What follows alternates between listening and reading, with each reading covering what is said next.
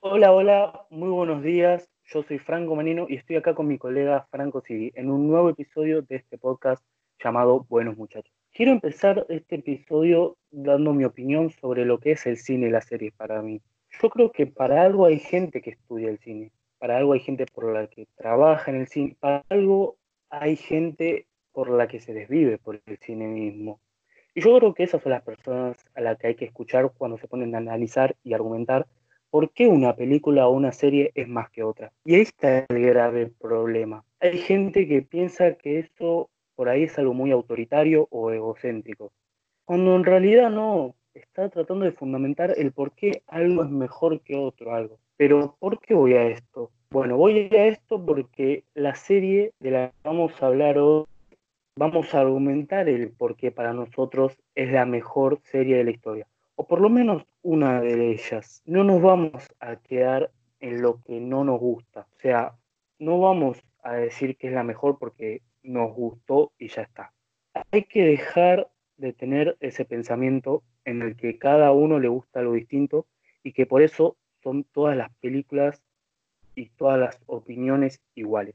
Cuando no es así. El cine es algo muy objetivo, es algo que eh, se podría decir que si hay mal montaje, hay malas actuaciones o hay incongruencias en un guion, no es buena. Mientras que los gustos sí son subjetivos. A mí me puede gustar algo que por ahí a otro no. Y creo que ahí entran los que se llaman los placeres culposos. A vos te puede gustar algo que sabes que no es bueno, pero que, te divierte. Y creo que eso también es muy importante porque quiere decir que tenemos un amplio catálogo de series y películas que podemos ver y lo mejor es ser siempre objetivos y decir cuando algo es malo, pero por ahí te gusta. Y hay que tenerlo en cuenta siempre.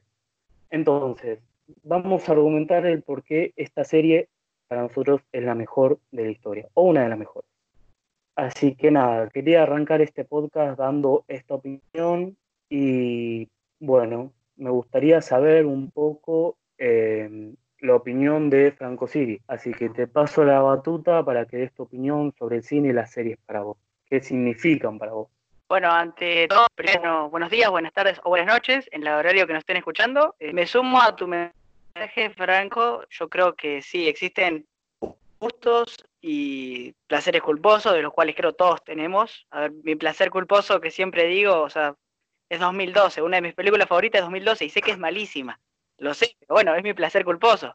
Yo creo que el cine, a ver, para mí el cine de series es algo que me apasiona, ¿no? O sea, como dijiste vos, hay gente que se vive por el cine. Yo soy una de esas personas, ¿no? Para mí, quiero saber todo sobre la mayoría del cine. También existe gente que tal vez no le importa el cine tanto y mira películas, los miradores casuales, se podría decir. Exacto. Entonces, yo creo que ahí es donde creo que le gusta mucho el cine y otro que no. O hay otro que le gusta casual y mira por ahí cosas que a uno que mira tanto dice, no, esto es una porquería. Yo creo que ahí alguien tiene que respetar, a ver. A alguien le puede gustar las películas de Hitchcock y a otro le gustan, no le gusta Hitchcock, pero sí le gusta Rápido y Furioso. Y vos como tipo, te lo tenés que respetar, ahí juega otra cosa, más allá de fuera del cine, que es la libertad de expresión. O sea, cada uno es libre de elegir lo que quiera. Y en un medio como es el cinematográfico o el de series ahora con las famosas Netflix, Amazon o cualquier servicio donde hay un amplio catálogo para elegir, todos tienen su elección y todos pueden elegir lo que ellos quieran. Entonces, eh, para, para playarme tanto en este tema, o sea, yo creo que todos deberíamos tener la posibilidad de elegir lo que queramos. El cine se disfruta de las maneras que queramos, las series también, no porque que alguien eh, la analice más. Eh, me parece que todos tenemos nuestros placeres y hay gustos para todos. Y como dice el, dicho, sobre gustos no hay nada escrito. Así que esa es mi, mi definitiva. Lo que yo creo sobre el cine y las series, ¿no? Todos podemos elegir lo que queramos. Bueno, Franco, entonces, ¿cuál es la serie de hoy y por qué creemos que es la mejor de todas, no? Para vos. Bueno, mi remera claramente lo dice, aunque no se pueda ver, es Game of Thrones. Eh, y para mí es la mejor por montones de cosas. O sea, no sé por dónde querés arrancar en ese sentido. Arranquemos, yo mira, yo, yo creo que el fenómeno Game of Thrones yo lo separaría en, dos o tres partes. A ver, una cosa está en cuanto a la narrativa, o sea, lo, lo que fue llevando, y también el fenómeno de la serie, ¿no? O sea, de serie, de formato de serie, ¿no? De cómo todo el mundo se paraba para ver un episodio de Game of Thrones. No, claramente. Yo me acuerdo que cuando la estaba viendo, la última temporada, me junté con mis primos a verla y, nada, tipo, la revivíamos. Era como ver la final de un mundial, más o menos, la última temporada. Por ahí, no sé, no me pasó de vivir la séptima, la sexta y, la, bueno, las primeras temporadas de vivirla con gente. Pero créeme que es muy distinto cuando, cuando la ves con gente porque te das cuenta cómo la gente se vive por esa serie, cómo la sufría y al ser una serie que es muy impredecible, eh, te da un toque más miedo por ahí. Ya las últimas dos temporadas te diría que no era tan predecible, o sea, mejor dicho, que era más predecible, por así decirlo. Como que los personajes estaban un toque más protegidos. Pero la realidad es que en las primeras temporadas, yo creo que el que era el protagonista del momento, que era Ned Stark, ya te lo matan en el noveno capítulo y decís, ¿qué es esto? ¿Entendés? Como que no hay nadie a salvo, ¿entendés? No, no, no hay manera de que, de que terminen todos bien. Y los que más eh, sufrieron, que fueron los Stark, terminaron ganando al final. Lo cual sí puede ser que sea un poco de final de Disney. Y ahí creo que estuvo mal la última temporada. Pero la realidad es que arrancó distinto a lo que terminó, obviamente. No sé vos qué pensás del final en sí, desde el principio al final. ¿Cómo cambió la serie? La serie llevaba lo que se puede decir continuidad con los libros, ¿no? Trataba de ser fiel un poco a los libros y los libros llegaban hasta la cuarta o quinta temporada, me parece, de la serie. Ya que empiezan a ver cada vez más baches entre quinta, sexta, séptima temporada hasta el voy a decir horroroso final, porque no es tan malo como para decir, no, mira, la verdad me parece malísimo. Sino que lo que pasó que un cúmulo de errores, desde, desde decepcionó, pero porque un cúmulo, es un final muy cortado, o sea, hay muchos agujeros de guion, los deja, eh, el final de Dani, como la reina loca, se lo venía ya reviendo, o sea, sabíamos, por ejemplo, yo sabía que el final iba a ser algo así, no sabía que iba a terminar tan feliz como decimos, pero sí, el, el final no, no, me gustó para nada, pero, pero eso lo vamos a discutir quiero un poco más adelante. Te quería eh, comentar, lo, por ejemplo, mi experiencia personal con GOT, ¿no? Que fue la de, como decís vos, más no sé si vos lo viviste, pero yo a GOT la descubrí cuando llegó a HBO y acá a Argentina, más o menos, o sea, algunos servicios de streaming, y la descubrí para, faltando la séptima temporada, ya al final de la séptima, y dije, uh, esta serie que tanto hablan la quise ver, o sea, la enganché ya re tarde, mi experiencia con, H, con Game of Thrones, pero no me arrepiento de verla, la, consumí en, un, en una semana, toda, toda la serie en una semana. No sé cómo te pasó a vos con Game of Thrones. Que yo la arranqué cuando había terminado la séptima temporada. O sea, yo ya la arranqué en pleno declive, por así decirlo. O sea, la séptima temporada, eh, yendo un poco más adelante, no fue mala, si lo pensás un poco no fue mala, pero ya se veían dotes de, de, ¿cómo decirlo? De un poco de fanservice. Como que, por ejemplo, John podría haber muerto ya en la séptima, pero no. Aparece el tío que no aparece desde andás a ver qué temporada, lo salva, se muere y nunca supimos por qué apareció. Un famoso ex máquina, ex máquina, porque claramente salió de la nada, ¿entendés? Ya ahí te das cuenta de que la serie se volvió fanservice. Pero yo creo que ahí arrancó el, como el momento en el que la serie bajó la calidad, por así decirlo. Porque si vos, hay gente que, por ejemplo, ayer veía que hay gente que decía que la, la sexta temporada era mala. Y no me podés decir eso. Tipo, los últimos dos capítulos para mí son los mejores de la serie. Hay gente que te dice, bueno, pero la boda roja fue mejor capítulo, no sé qué hablando claro, La Boda Roja fue un excelente capítulo los últimos 15 minutos, por ahí, 20 minutos. Pero lo demás fue bien, no fue lo mejor, ¿entendés? Los minutos anteriores de los que estaba John se podía haber encontrado con Bran y todo eso, fue bueno, pero tampoco fue una locura, por así decirlo. Eh, ¿Cuál fue tu, capítulo favorito de la serie? Mira, tengo, tengo varios, pero, pero antes, antes de pasar al capítulo favorito, te quería decir que, si bien, eh, como decís vos, nos decepcionó el octavo, eh, la octava temporada y hay un par de capítulos que nos decepcionan, también una cosa más de la que quería agregar, porque era una de las mejores series, es que de ochenta y pico de capítulos que tiene, ninguno baja de los seis puntos, o sea, muy pocos bajarían de los seis puntos, pero todos son seis puntos para arriba. O sea, la calidad que han mantenido, más allá de que haya habido baches, es una calidad muy grande la que mantuvieron, o sea, a lo largo de ocho temporadas. Pero volviendo al tema ahora sí de, episodios favoritos, yo creo que voy a poner, a ver, eh, cuando este Tyrion tiene que defender eh, la, el rey. El no, no, ese, ese también lo pongo ahí. Pero lo ah. pongo como Tyrion es mi personaje favorito, ¿no? Entonces, eh, cuando tiene que defender la ciudadela, que ya no me acuerdo ni el nombre. Ah, eh, la, guerra, la guerra del capítulo 9 de la, segunda temporada. Sí, sí, sí. Cuando tiene que defender King's Landing es increíble. Es increíble lo de los, lo de los barriles con, con fuego valeriano, es genial. Eh, de, bueno, después la del capítulo La Septa de Baylor también es uno de mis favoritos. Eh, el de Hearts Home, que es cuando John va a rescatar a los salvajes, pero, llega el Rey de la Noche y los convierte, es un capítulo increíble. Bueno, el juicio a Tyrion y la, eh, el desenlace de juicio a el Tyrion, ¿no? Cuando mata a nuestro querido Oberyn Martell. Pero es una serie hermosa. ¿Los tuyos cuáles son, más o menos, ahí? ¿Un top 3, un top 5? Los que Hago el, top 3, sería el juicio de Tyrion en el tercero, porque se me hace que es una de las mejores escenas de la serie, sin duda. Eh, después te dejo en segundo puesto el capítulo 10 de la sexta temporada, que pasó de todo, tipo, no sé por dónde empezar, desde eh, John haciéndose rey, el rey de, de la noche, va a decir, se termina siendo rey. Creo que ese capítulo era donde volaba la septa de Baylor.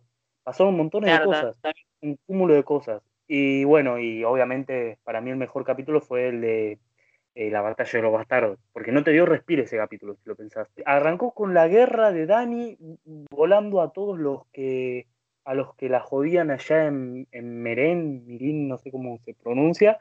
Eh, siguió después con el posguerra, no, el, perdón, eh, antes de que arranque la guerra, y con la guerra terminó. O sea, el capítulo no te dio un respiro. El respiro del medio no era tan respiro porque se empezaban a pelear Sansa con John, pasaban un montón de cosas. Bueno, ni hablar de cuando se encontraron por primera vez Ramsey y John, que era intensidad pura el, el verlos hablar y todo eso. Así que creo que en ese sentido ese capítulo para mí es el mejor porque no te da respiro alguno pero ahora quería pasar, Franco, eh, que no sé qué, qué pensás vos, eh, ¿cuáles son esos personajes, antes de lo que amamos, porque creo que hay mucho en lo que vamos a coincidir, pero personajes que odiamos, personajes que odiamos. Mira, mira, voy a arrancar yo. Eh, te, tiro uno, te tiro uno, a ver, te tiro un top 3. bueno, Joffrey, Después Ramsey, obviamente. Otro, y otro personaje, el tío de Yara Greyjoy, eh, Euron, el de los barcos. Sí, sí. Bueno, ahí está un punto muy bueno. Cuando los villanos, eh, porque tenía muchos villanos, Game of Thrones no tenía uno solo, cuando los villanos te simpatizan, como por ejemplo Baelish, o te dan mucha bronca como Joffrey, es porque estás haciendo claramente las cosas bien. Porque se supone que el villano lo tenés que odiar, no se supone que te tiene que apasionar como por ejemplo Joker, que igual te terminan gustando, ¿no? Pero cuando vos odias al, villano, ya está, la serie ya hizo exactamente lo correcto, ¿entendés? Eh, sí, olvídate, a mí los que más odié son Joffrey, obviamente, que desde el, primer capítulo que apareció ya dije, uh, este es un pelotudo, terminó siendo un pelotudo. Y yo a Ramsey no lo llegué a odiar porque se me hizo siempre un personaje muy eh, simpático, no sería la palabra, porque claramente no es simpático, pero te termina eh, con su carisma atrapando un poco, por así decirlo. Eh, bueno, odié mucho al papá de Ramsey, un personaje que detestaba y encima se me hacía un toque aburrido. O sea, cuando se te hace aburrido el personaje y lo odias, es porque también estás haciendo bien las cosas. O sea, el personaje no lo tenés que amar y esperar a que gane antes que el villano. Ahí está el problema, por ahí en muchas series. Por ejemplo, bueno, Vikings, si, si Ivar es el villano, están haciendo las cosas mal porque te termina gustando más el villano que, cualquier cosa. Eh, así que sí, creo que esos son para mí los más odiados. ¿Y tu personaje favorito entonces es Tyrion, dijiste, no? Número uno, Tyrion. Olvídate. olvídate. El después Varys. Varys me parece un personaje que siempre amé. O sea, la influencia que tenía. El, por eso también me, me terminé quejando con el, su muerte. O sea, era. Es una muerte que esperábamos porque la había traicionado a, a Daenerys. Y igual así me redolió. Me redolió porque yo lo amaba a ese pelado. Y después uno que amé era Tormund, el salvaje. Mm, sí, me acuerdo. Cap, cap. Un cap. Eh, se me hizo un poco tibia su muerte, la de Varys. Porque en sí en la temporada, en la última, estuvo prácticamente este relleno, se podría decir. O sea, como que ya no sabían qué hacer con el personaje.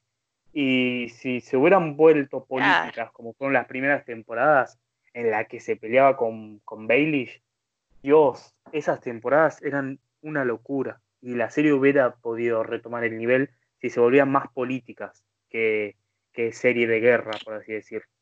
Porque si vos ves las primeras temporadas, es pura política. Política, eh, personajes que sí, están en guerra, pero te muestran más la filosofía de los personajes y cómo eh, ven ellos cada uno la, la, política y la vida en sí. Mientras que ya las últimas temporadas son guerra, guerra, hay que sobrevivir, The Walking Dead y una locura, un montón de cosas. Lo cual no la hace mala, malas temporadas, sino que lo que la hace mala, la mala temporada a la final fue las incongruencias, obviamente. Que en un toque vamos a arrancar a hablar ya de, cuáles fueron en sí. Pero me gustaría resaltar mucho las, las primeras temporadas, discúlpame, eh, fueron claramente a mí se me hizo una locura eh, la musicalización, porque cada personaje tenía una canción distinta. Tipo, los Stark tenían una canción, los Lannister tenían una canción, apareció un personaje, le ponían una canción. Hasta el personaje de Baelish tenía una canción, que Baelish, ya como te darás cuenta de tanto lo nombro, era mi personaje favorito, junto a Tyrion y, otros más. Pero sí, era lo que más me gustaba de, de Game of Thrones y lo que más le hacía distinta en ese sentido. ¿qué quería decir? No, lo que yo te quería decir también es que eh, además de, de, política también lo que pasaban haciendo era, se la pasaban garchando, pero eso también, también, era Game of Thrones. Y, no, lo que pasó que en las temporadas ya finales y más de eso es que se empezó a introducir más lo mágico de Westeros, ¿no? O sea, lo principal, al principio era así, hay un reino, no me, no me quiero, no quiero ser tu vasallo, o sea, no quiero estar a tus órdenes, el norte se revela, pero no era tan mágico el mundo, el universo de Westeros, digamos. Y a partir de la quinta, sexta temporada y más con la llegada de los dragones, primero cada uno disfruta Game of Thrones como quiere, pero eh, sí, no, es una serie hermosa y, y ya vamos a hablar, como decís vos, la octava temporada que tiene millones de errores. Y también me quería sumar a tu punto de esta musicalización de la banda sonora. Es, es muy épica. O sea, me levanto y quiero poner música de Game of Thrones. Olvídate. Claro. Eh, sí, olvídate. Eh, a mí me pasó, por ejemplo, antes de, arrancar con las incongruencias de la última temporada, me pasó de que vi la serie con eh, mi primo que no había visto las siete temporadas. Quiso ver la última viendo resúmenes, ¿no? Y, fue loco porque él piensa que la serie es eso, la serie es guerra, guerra, guerra acá, guerra allá, y no, tipo, si vos ves la serie desde el principio, te vas a dar cuenta que la serie hablaba de muchas cosas. Eh, si, si vos viste la serie desde el principio sin entender nada, te vas a dar cuenta de que son montones de personajes, lo cual puede ser que te termines perdiendo hasta que te, adaptes. Eh, y es pura política, pura filosofía, puro diálogo que, termina sirviendo para temporadas después. Eh, es, una locura, es, algo hermoso. Y ya, bueno, las últimas temporadas, guerra, guerra, como dijimos. Así que sí, si, si querés ya podemos empezar a hablar de las incongruencias que tuvo la, última temporada. Sí, sí, antes, antes de ir a la, a la última temporada, ah, no, tocando un poquito el tema de la última temporada, o sea, sabiendo cómo termina la historia, ¿no? O sea, sabiendo lo que pasa con Dani, lo que pasa con John, volvería a saber, yo no sé si podría volver a mirar la serie, me cuesta en el sentido de la voy a rever. No, no, no sé si la voy a rever, porque no, el final te deja un sabor tan amargo que te hace cuestionar toda la serie, para, mí. Claro. Pero yo, eh, yo la volvería a ver por eso mismo. Quiero ver eh, el personaje cómo muestra señales de cómo va a terminar, porque ahí te das cuenta de las incongruencias.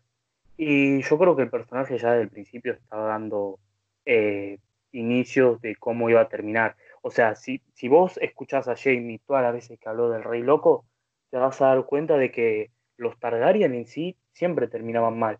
Por ahí arrancaban bien, por ahí eran buenos tipos y de la nada, ¡pum!, se volvían locos, empezaban a matar gente y ahí creo que es un punto por el cual, o sea, yo no quiero justificar la serie porque me doy cuenta que la serie un montón de cosas me dejó pagando, por así decirlo, pero hay cosas que las entiendo. Hay cosas que las entiendo y hay cosas que, que digo no, ¿entendés? Y bueno, ya para entrar a las incongruencias, te quiero decir que, por ejemplo, a mí eh, la muerte de Jamie y Cersei se me hizo bien.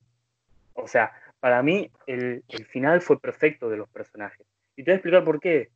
Eh, bueno, para el que ya vio, sabe de que terminan muertos porque el dragón de Daenerys comienza a explotar medio lugar y bueno, y se les cae todo el, todo el edificio en el que, en el que estaban eh, Cersei y Jamie.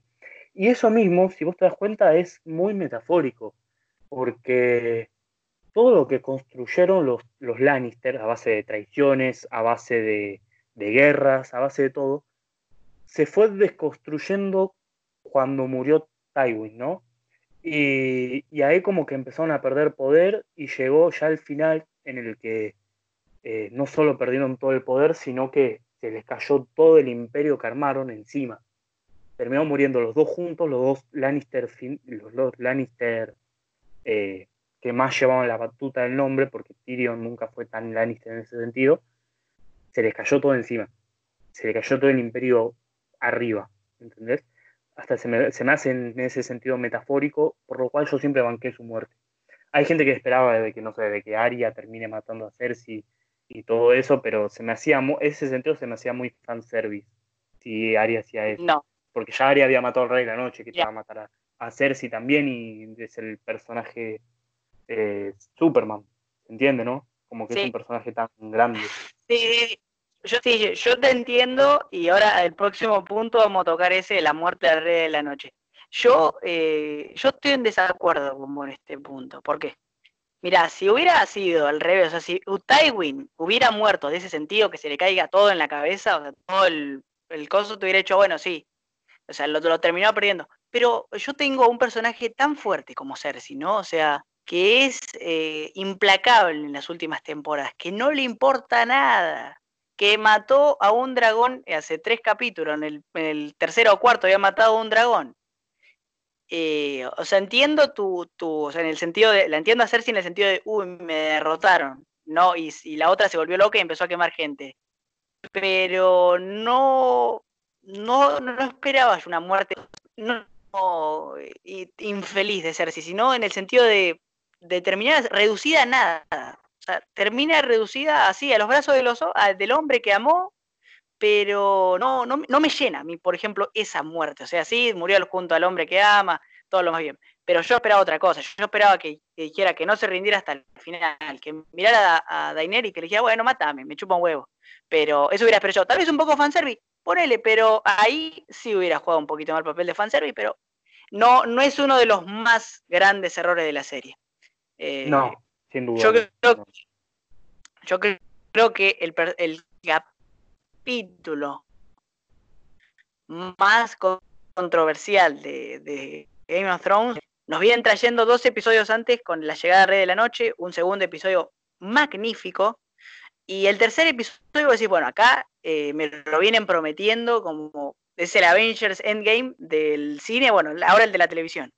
Y cuando lo vi, o sea, hay un primero un pequeño problemita de iluminación, de, creo que a vos también lo habrás sufrido ese capítulo, donde a veces, o sea, por la tormenta esa niebla era imperceptible, pero después ahí, por ejemplo, volvemos un poquito al principio cuando decíamos que algunos personajes tenían una especie de escudo. No, no, yo, yo habré visto a Brienne morir cinco veces, porque le caían 20 juntos arriba y decías, uh, chau, ripió. Y no, la loca salía como si nada. Eh, mira, yo siempre defendí en algún sentido el capítulo porque, sí, en cuanto visualmente fue en parte malo porque no se entendía bien qué pasaba, en parte fue bueno porque cuando tiraba el, dragón de Daenerys, todo el fuego y se veía toda la guerra, me pareció una locura. Eh, Era genial, o sea, pero en realidad se busca. En cuanto a guion, no me parece un mal capítulo. O sea, sí, hay personajes que sí, este podría haber muerto acá y terminaba perfecto. Eh, como por ejemplo Sam, ¿no? ¿Cómo es que Sam no murió? Sam no murió, tipo, Sam, y murió, murió un personaje como era el que manejaba a los de a los de la guardia. ¿Cómo es que él murió, pero Sam no? ¿Entendés? Hay cosas que sí, no, no lo terminás de entender. Pero el final me pareció increíble, el final del capítulo, digo. Eh, y no me pareció malo. Más, o sea, te pareció espectacular por el ambiente que por, o sea, porque por la musicalización que es épica, esa, esa banda sonora es la, creo de la más épica de Game of Thrones. Porque a mí, eh, Arya mata el rey de la noche. No te voy a decir que eh, me gustó sabor a poco, pero hay, hay otra vez, o sea, no sé si es porque la serie me venía dando ya fanservice, que yo quería fanservice, yo quería, yo, no sé que yo lo matara, pero quería otra cosa, o mínimo que cuando ¿Sabes qué pasa? Que cuando mata al rey de la noche, no es que como las guerras anteriores que, bueno, mató a uno, bueno, y van a seguir peleando al otro. Se terminó la guerra. Y es como, y lo matan, no te voy a decir de una manera tan fácil, porque ¿cómo rayos? O sea, está bien, Arya es súper silenciosa y es una asesina, pero, o sea, se escabulle demasiado fácil. Es un personaje que lo desarrollaron para eso prácticamente, porque se hizo cada vez más asesina hasta llegar a ese momento. Después, bueno, lo que pasó en los otros capítulos fue otra cosa, pero se preparó para eso prácticamente. Sí, ¿qué ibas a decir? También, eh, eh, también hablar de, no sé si acá es un problema de la serie eh, o es buscado. En ese capítulo, no sé si te acordás, creo que es una búsqueda del mismo guion para decirle, bueno, mira, los héroes, Daenerys y Jon también se equivocan, también cometen errores, porque es un plan, o sea, es un plan muy mal hecho, es un terrible plan.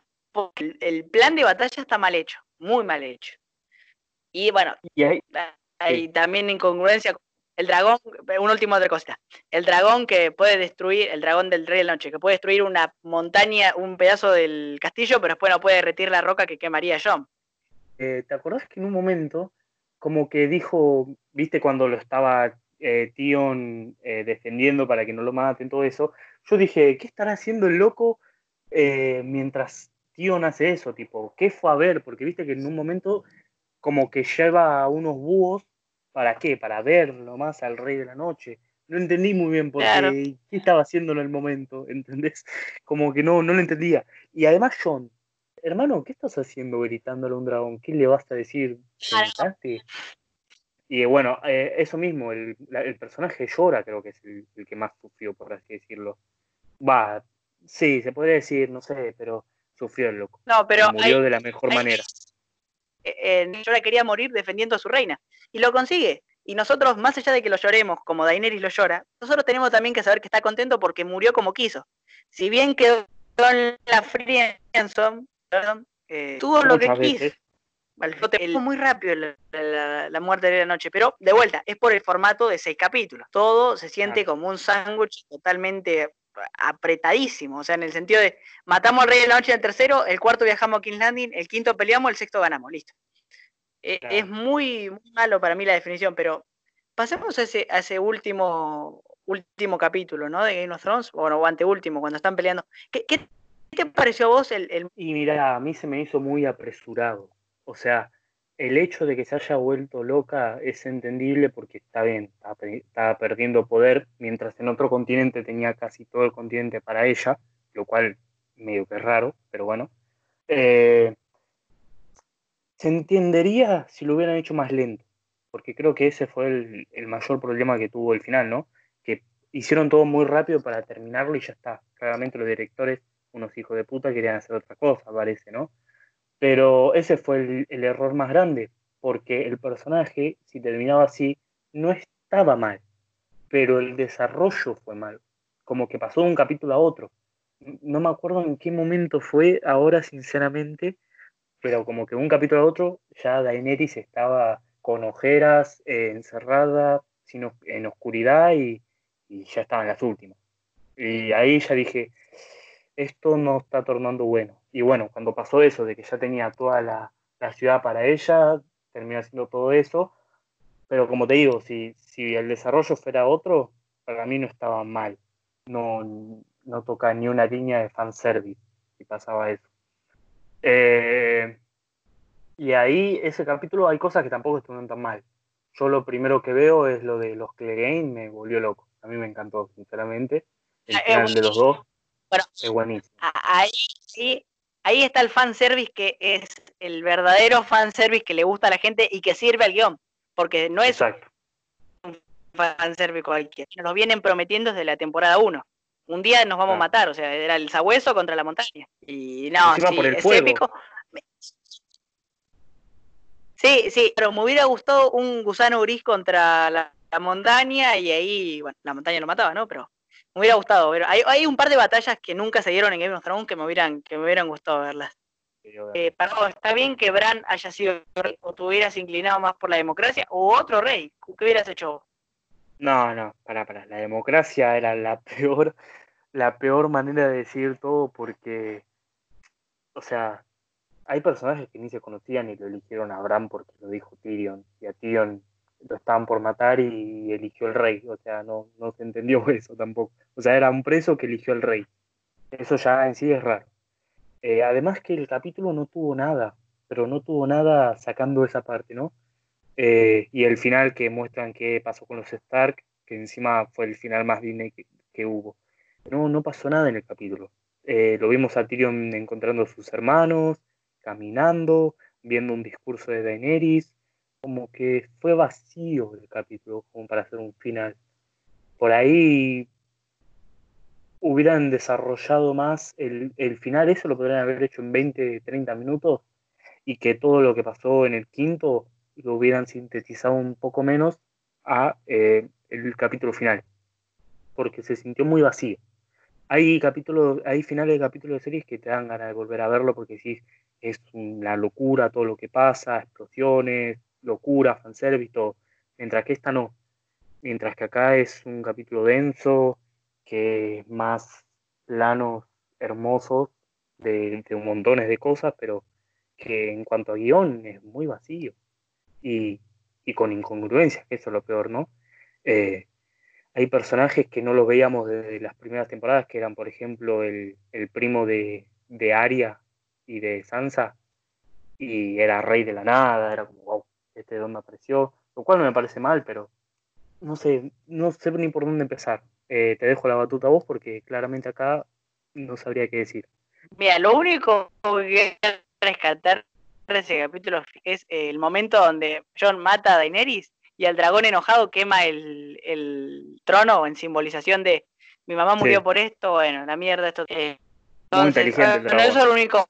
Sí, bueno, entre, entre comillas, ¿no? Y después me quedan muchas preguntas como qué pasó con ese dragón, pero bueno. Eh, vamos a empezar por lo peor, ¿no? Lo peor es Bran para mí también. ¿Por qué, por qué eligieron a Bran? ¿Por qué, por qué Bran es el, más noble? O sea, entiendo porque tiene la memoria de todos, pero Bran eh, eh, no es más Bran tampoco. Es el cuervo de tres ojos. Es un ser totalmente, es como un supuesto dios, digamos, por decirlo de un modo, ¿no? ahí no, para mí lo que tuvo que haber pasado, que pasó, o sea, en una parte del capítulo, o sea, en el sentido de que Sansa y el norte se independizan y queda como reino, pero eh, al lado, o sea, otro reino aparte del de Westeros, ¿no? Para mí lo que que haber pasado es la independización de todos los reinos y que cada reino se cuide.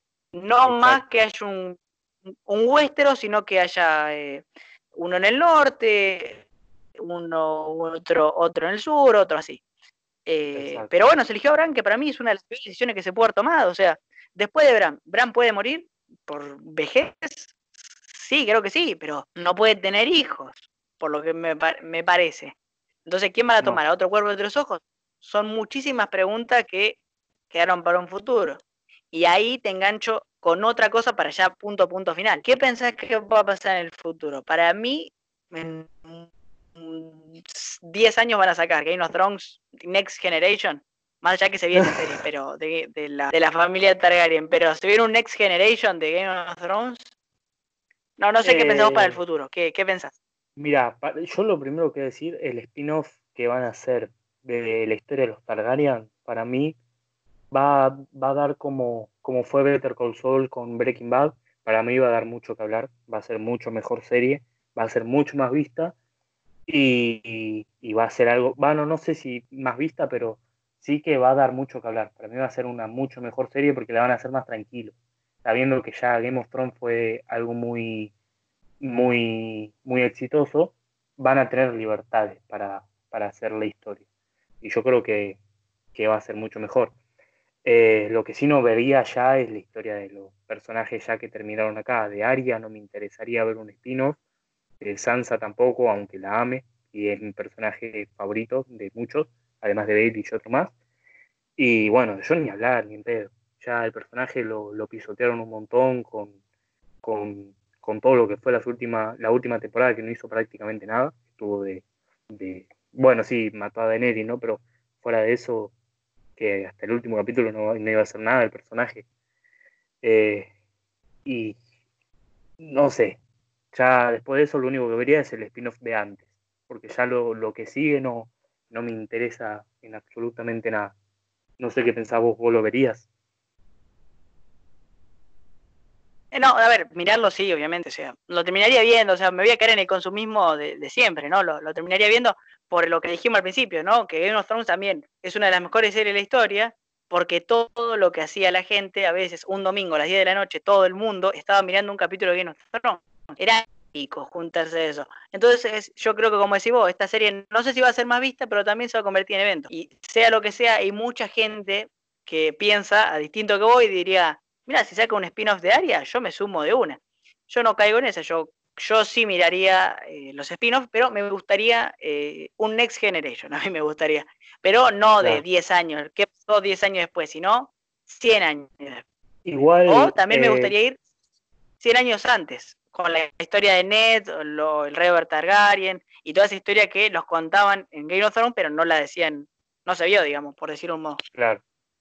Igual, eh, hablamos mucho de lo malo, obviamente, porque hablamos mucho de la última temporada, ya habiéndola visto, pero en sí la serie fue, no es que fue, no es que la mejor para nosotros porque fue visto por un montón de gente cuando sabemos que eso es verdad, sino que mostraba mucho en las primeras temporadas, las primeras y hasta las últimas, ya sacando la última, eh, sacando la última para mí era la mejor serie de la historia. Y sí, si me pongo objetivo, eh, Breaking Bad terminó mejor, por lo cual fue siempre buena serie, es mejor. Better Call Saul si termina bien, por ahí la supera también. Pero lo que, como dice la frase, ¿no? Que la, que la noticia no borre la historia, porque en sí la serie fue para mí, sin duda, la mejor de la historia y el final no borra todo eso. No es como Lost, que sinceramente fue todo al pedo. No, sí, o sea, concuerdo y ya paré despidiéndome. O sea, Game of Thrones es sin duda una de las mejores series de la historia. Eh, va, va a ser siempre, porque marcó un antes y un después en la televisión. O sea, no había series con ese presupuesto cinematográfico para hacer lo que hacían. La calidad eh, que se veía en las imágenes, en las recreaciones. Series como Breaking Bad, que sí, posiblemente están en un escalón por arriba, no necesitaban lo que necesito, o sea, no son fantasiosas, son más ligadas a la realidad y eso también es más complejo de parte de nos vamos a hacer un mundo con dragones eh, que está completamente todo el tiempo en guerra. Pero sí, siempre, yo creo que va a ser y es. Va a ser y es una de las mejores series de la historia, sin duda. Y saque lo que saque, la gente lo va a seguir consumiendo. Así que creo que como, como cierre podemos decir, Game of Thrones es la mejor serie de la historia. No, pero está en un top 5 sin duda. Eh, Obviamente. Eh, y yo, yo te que hasta 3. Obviamente. No, sí, hasta un top 3, hasta puede entrar un top 3 seguro. Hay que ver mucho en el futuro. Hasta hoy, 2020, es una de las mejores top 3 y esta es un top 3 seguro. Pero bueno, yo creo que eso fue todo por esta ocasión, ¿no, Franco? Exactamente. Creo que ya no hay mucho más para hablar porque si no nos vamos a deprimir por la última temporada. Te digo que podríamos hablar, podríamos hablar tranquilamente cuatro horas, ¿eh? Nosotros no nos aburriríamos, pero para no hacerlo más pesado, nos vamos a despedir acá. ¿Dónde te pueden seguir, Franco? Contarle a la gente por qué red social o y, tu usuario, ¿no? Me pueden encontrar en Instagram como franco.manino y me pueden encontrar en Twitter como franco-manino y en donde solo hablo de cine, eh, el-deshuesado. Muy bien, ahí ya tienen todo decirlo. Igual recuerden que este, esta información va a estar aquí abajo. Si los ven en, YouTube, va a estar aquí abajo. Lo pueden ir a seguir. En cuanto a mí, yo soy Franco Siri. Me pueden seguir en arroba francosiri.98 o en Generación Maratonera, que es donde hablo todo y completamente de cine. También van a estar aquí los links abajo. Recuerden que esto fue el segundo episodio de Buenos Muchachos, que va a estar disponible en YouTube, Spotify o Google Podcast. Los despedimos hasta el siguiente capítulo. Adiós.